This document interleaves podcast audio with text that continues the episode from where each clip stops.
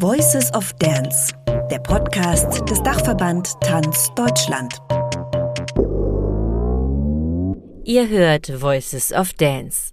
Rajeshri Ramesh lebt seit über 40 Jahren in Berlin. Geboren und aufgewachsen ist sie in Indien. Seit frühester Kindheit ist sie mit indischen Tanz- und Gesangtechniken vertraut.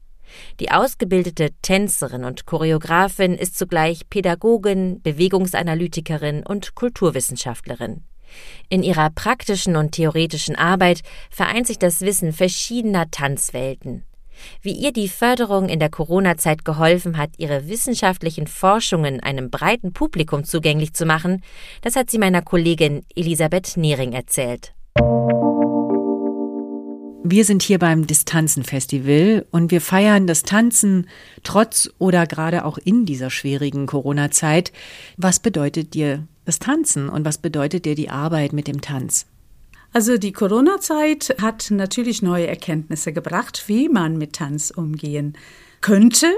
Äh, vor allem auch, was Tanz für jeden persönlich bedeuten könnte. Und das war für mich auch ganz interessant. Und so habe ich das auch umgesetzt.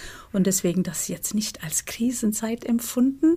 Gut, die Bühne war nicht vorhanden oder dass wir im Studio arbeiten konnten, war nicht vorhanden. Aber ich konnte mit einzelnen Personen auch digital arbeiten. Und das war, das hat sehr viele neue Erkenntnisse gebracht. Das war sehr, sehr interessant. Kannst du dich kurz vorstellen? Ich heiße Rajeshri Ramesh, ja, ein schwieriger Name, und bin Tänzerin, Choreografin, Lehrmeisterin, Bewegungsforscherin und so weiter, wie es so beim Tanz ist, dass man verschiedene Bereiche abtappert, irgendwann über die Zeit. Kannst du uns dein Projekt vorstellen? Ja, mein Projekt war innerhalb eines größeren Projekts, also gefördert wurde Eurolab.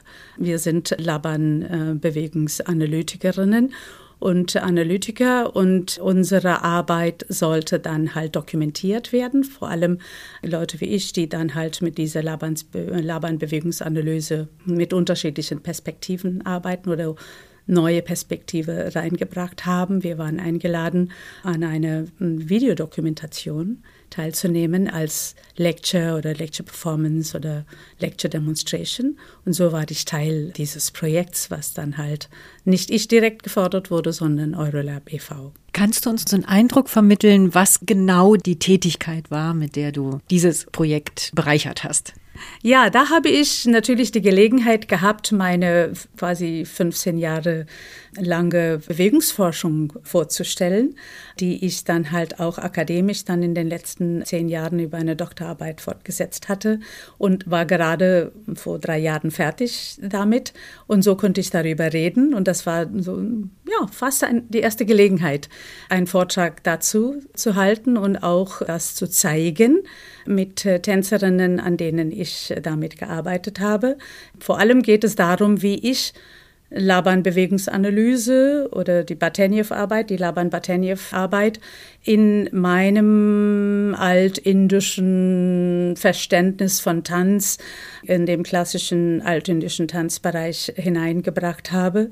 Und durch diese Integration dieser beiden großen Felder ist auch was Drittes entstanden in meiner akademischen Forschung, was wirklich um Bewegung ging, um, um Primär, Primärbewegung im Körper des Menschen. Und weil ich auch interkulturell, transkulturell arbeite und auch mit sehr vielen, die nicht jetzt aus einem Kulturkreis sozusagen kommen oder auch aus einem Tanzverständnis kommen, war das eine sehr wichtige Arbeit, die ich dann halt mit Bewegung selbst gemacht habe. Und das habe ich dann in diesem Video präsentiert.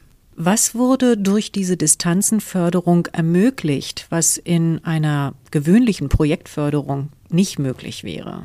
Ich denke einfach die vielfältigen Möglichkeiten, die dadurch geöffnet wurden. Das heißt, es gab ja mehrere Dimensionen, wie man Projekte zum Beispiel gefördert bekommen hat. Also es war jetzt nicht nur Bühnenarbeit, sagen wir eine Choreografie oder eine Produktion. Früher hatte ich ja dafür Fördergelder bekommen, um jetzt ein Bühnenkonzept ähm, zu entwickeln, eine Idee zu entwickeln, ein Thema zu entwickeln als Bühnenproduktion. Hier war das nicht unbedingt das und das war auch, wäre auch nicht möglich gewesen. Und deswegen fand ich das ganz toll.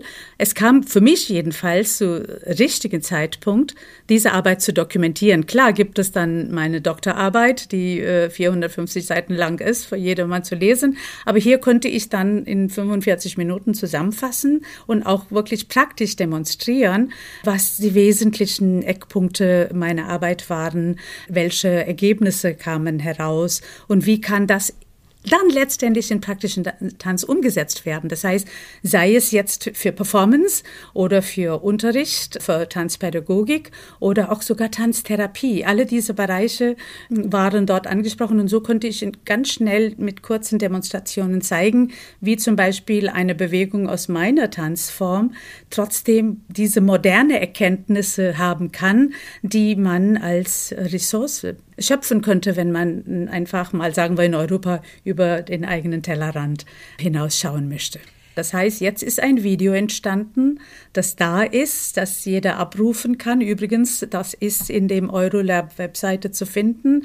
Es waren auch weitere Kolleginnen, die dann auch ihre Arbeit präsentiert haben. Ich glaube, das sind elf Videos entstanden. Und da kann man alle diese Videos sehen und auch meine eigene Arbeit, die sonst, sagen wir, zu Randbereich gehört, gehören würde, obwohl der Tanz selbst nicht zum Randbereich gehört. Aber dadurch, dass es eine nicht-europäische Form ist und nicht, nicht westliche Form, oder sagen wir, ich bringe diese Perspektive in einen westlichen Bewegungsstudien rein, das war natürlich ganz interessant, dass jetzt eine Videodokumentation da ist. Und so ist jetzt Video entstanden und auch diesen ganzen Videos, dass jedermann dann sehen kann, was ist ein Laban-Bewegungsanalyse, was sind diese Laban Bateniew äh, wofür sind sie gut, wie kann man das akademisch einsetzen, das war bei mir der Fall, aber auch praktisch, theoretisch und so weiter, also drei Ebenen.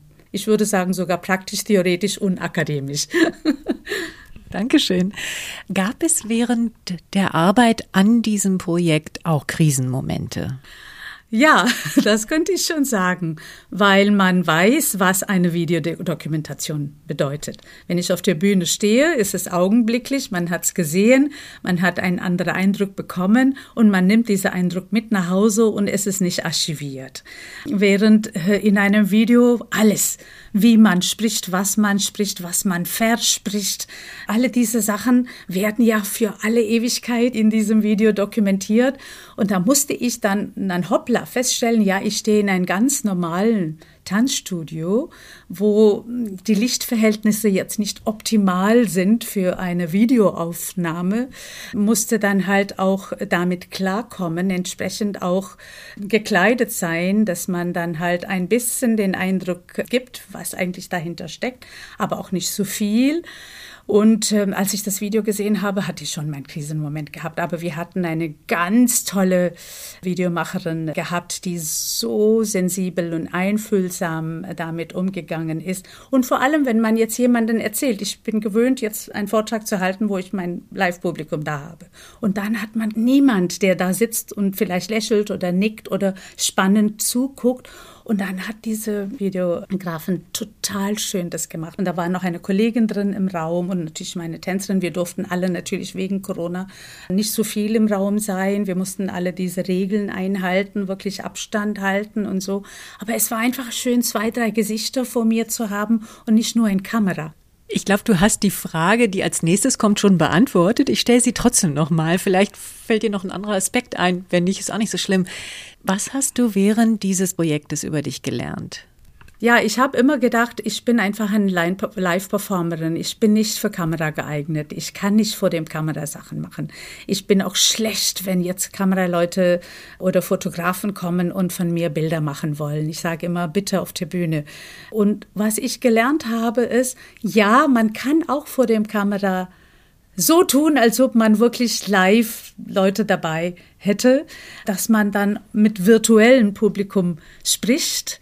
Das habe ich gelernt, also für mich persönlich. Und das nochmal dokumentieren zu dürfen, weil das sind subjektive, momentare Erlebnisse, was ich natürlich im Studio erfahre. Und so konnten wir das dann dokumentieren vor dem Kamera.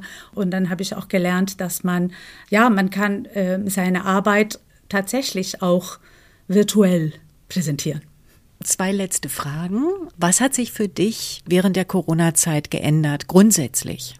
Vielleicht kam diese Corona-Zeit sogar als Chance in der Krise für mich, weil ich gerade fertig war mit meiner Forschung, wo es wirklich darum ging, was bedeutet Bewegung für jede Einzelne? Was passiert in dem Augenblick, wo irgendjemand sich bewegt? Wo ist die innerste Bewegung tief im Körper? Wie erspüre ich? Also Sensing and Shaping, das war dann der Titel meiner Arbeit. Und diese emotionale Prozesse, diese kinetische Prozesse, diese Körper-Gehirn-Prozesse. Das war alles Gegenstand meiner Forschung. Und die waren natürlich auch für mich so mind-boggling. Also, wie, wie kann ich das auf einen Nenner bringen? Aber dann habe ich festgestellt, dass ich genau das gebraucht habe während dieser Corona-Zeit, wo ich nicht persönlich mit den Leuten interagieren konnte, sei es die Schülerschaft, sei es Publikum und so weiter. Und ich habe am Anfang gewundert, die sind alle zu meinem Zoom-Unterricht gekommen. Und da habe ich gesagt, wieso sind sie alle so regelmäßig da? Wieso finden sie das so toll? Und da habe ich die Chance gehabt, eben das, was ich erforscht habe, an den Mann zu bringen, ohne dass ich den Unterricht verändern musste, aber nur die Methodik verändern. Und auf einmal waren sie total konzentriert mit sich selbst beschäftigt. Sonst sind sie in der Gruppe. Und da ist so eine Gruppendynamik vorhanden, selbst bei den Kindern, dass sie gucken, was die andere macht und selber nicht ihre eigene. Sie sind plötzlich alle Herr ihrer oder Frau ihrer eigene Bewegung geworden, weil es gibt niemand neben dir, der da diese Bewegung macht, was man abgucken kann. Und man war mit seiner eigenen Bewegung so beschäftigt, da war so ein, manchmal so eine Art Fokus und so, so viel Konzentration. Und so viel ich verstanden habe, am Ende des Jahres waren sie alle sehr, sehr happy, dass diese Möglichkeit gab. Ich denke, sie haben mit sich anders gearbeitet und mit ihrer Bewegung, mit ihrem Tanz. Und diese Tanz hat, würde ich schon wagen zu sagen, eine andere Bedeutung für jede Einzelne bekommen und nicht immer nur diese Gruppendynamik, diese Peer Pressure. Alles, was sonst manchmal auch Tanz ein bisschen problematisch macht, das war alles nicht da. Mit dieser Erfahrung, mit der Erfahrung der Corona-Zeit, mit der Erfahrung des Projektes, der Beobachtungen, die du da gemacht hast, wie schaust du in die Zukunft? Also für mich ist es schon ganz wichtig, denn natürlich ist man, wenn man als Performerin ausgebildet worden ist, als Bühnentänzerin ausgebildet worden ist, war von Anfang an immer, was präsentiert man, wie tanzt man, üben, üben, üben, gute Kondition haben. Ich meine, als Solotänzerin, die zwei Stunden auf der Bühne stehen musste, war natürlich das besonders groß. Und das war alles schon ein Stress geworden, weil man nicht überall diese Möglichkeit hat, nicht überall die Studios hat, wo man rumstampfen kann, ohne Nachbarn zu äh, belästigen und so weiter. Und das war schon schwierig. Und schon in den letzten zehn Jahren dachte ich, nee, Tanz ist mehr es ist auch nicht nur Community, es ist nicht nur Bühne, es ist nicht nur Unterricht, es ist nicht nur das, dies und jenes, sondern es kann alles von allem etwas haben. Das heißt, diese Performance-Ästhetik, diese Ästhetik, die man als Performerin auf der Bühne bringen möchte, die kann man auch umsetzen für andere Zwecke. Die kann, äh, diese Ästhetik kann für die Pädagogik gut sein, das kann für die Therapie gut sein. Das sind so Sachen, die für mich auch in dieser Corona-Zeit nochmal bestätigt wurden, dass ich mit dem Tanz egal wie, ob Bühne oder nicht, leben kann. Und ich versuche das auch jedem, das zu vermitteln. Nicht aufgeben, weil die Chancen auf der Bühne nicht da sind, sondern ja, wenn ein Tanz Jahrtausende überlebt hat, wird das jetzt auch überleben und wird uns beschützen. So ungefähr äh, ist mein Credo jetzt in der Zwischenzeit. Das Interview hat meine Kollegin Elisabeth Nehring auf dem Distanzenfestival geführt. Seit der Corona-Zeit, seit dem Sommer 2020 unterstützt der Dachverband Tanz Deutschland Tanzschaffende mit dem Distanzenprogramm. Über 2000 wurden bislang gefördert. In diesem Podcast erzählen wir ihre Geschichten.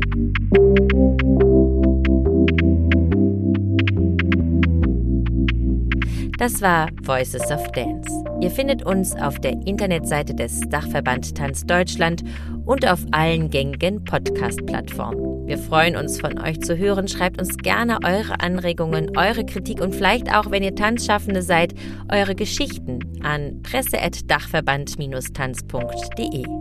Ich bin Vanessa Löwel und dies ist eine Produktion von Studio 3. Voices of Dance der Podcast des Dachverband Tanz Deutschland.